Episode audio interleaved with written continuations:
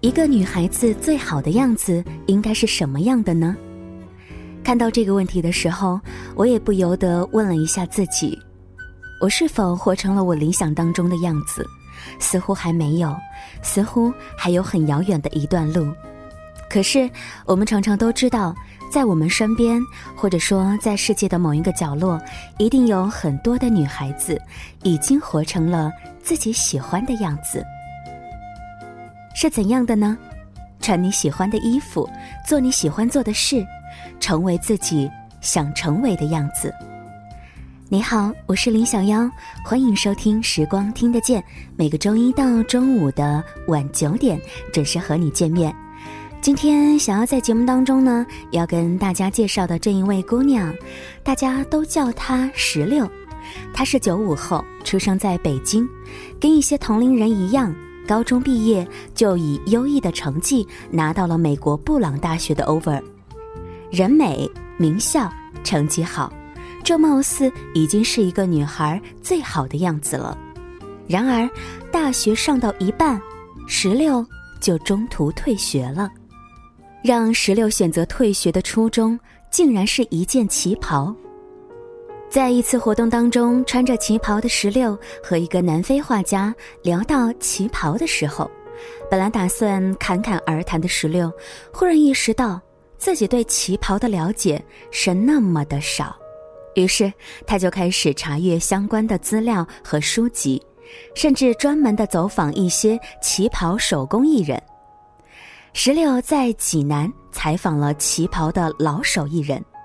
就这一了解啊，就彻彻底底的喜欢上了旗袍。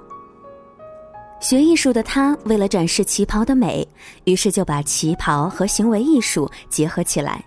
在二零一四年到二零一五年的三百六十五天里，他穿着旗袍走过了世界各地三十多个城市。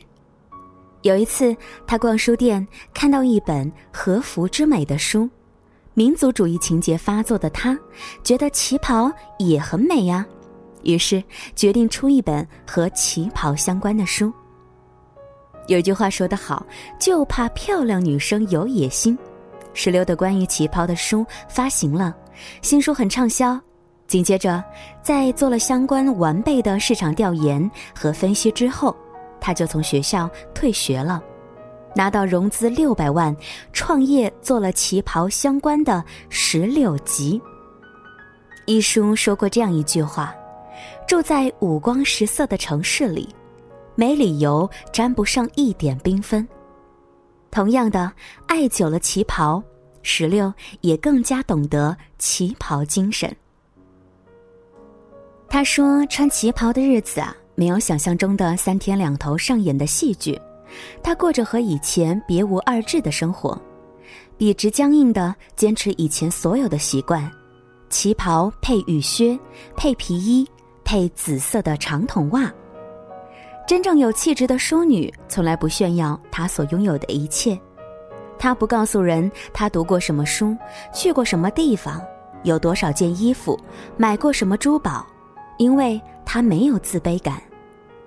就像石榴从布朗大学退学，当很多人觉得这不可思议的时候，他却觉得这只不过是人生当中一个无比寻常的决定。学历和实力相比，他更加看重后者。三百六十五天穿旗袍的行为艺术，除却看起来的美丽，也有背后的辛苦和忍耐。大冬天的。也要穿着旗袍，体会着真正的美丽动人。二零一四年冬天，赶上了美国东部三十年以来最大的暴雪，可是石榴还是坚持穿着旗袍。在大冬天的签售会上，为了展示旗袍的美丽，他也坚持穿着旗袍签售。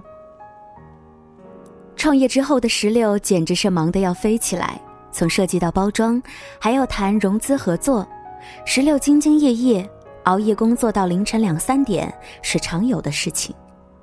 当被问到是否有时间休息约会时，他轻松地说：“我少睡一点就好了。”关于自己未来的规划和想法，他很坦然地说：“年轻人只管做事，其余的上天自有安排。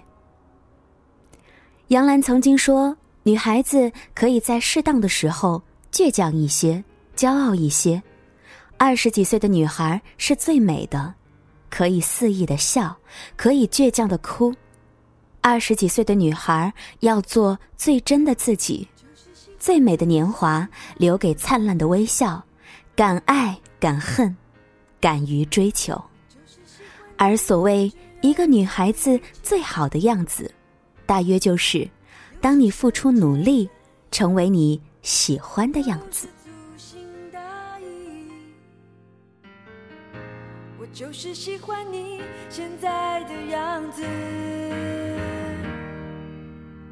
我真的喜欢你现在的样子，我真的喜欢你这样的任性。有时千言万语，有时不说一句。我真的喜欢你现在的样子，不要轻易尝试任何改变，改变你现在所有的一切，因为我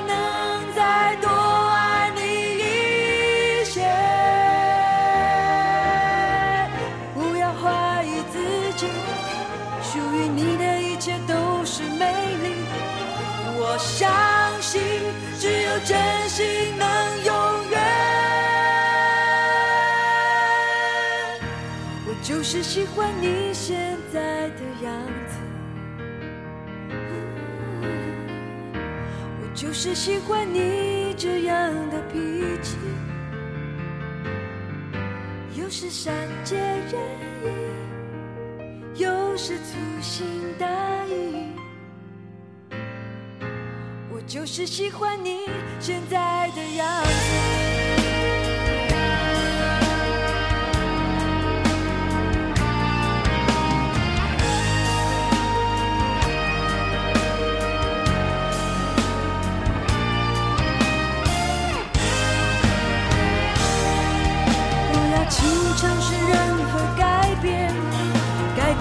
现在所有的一切，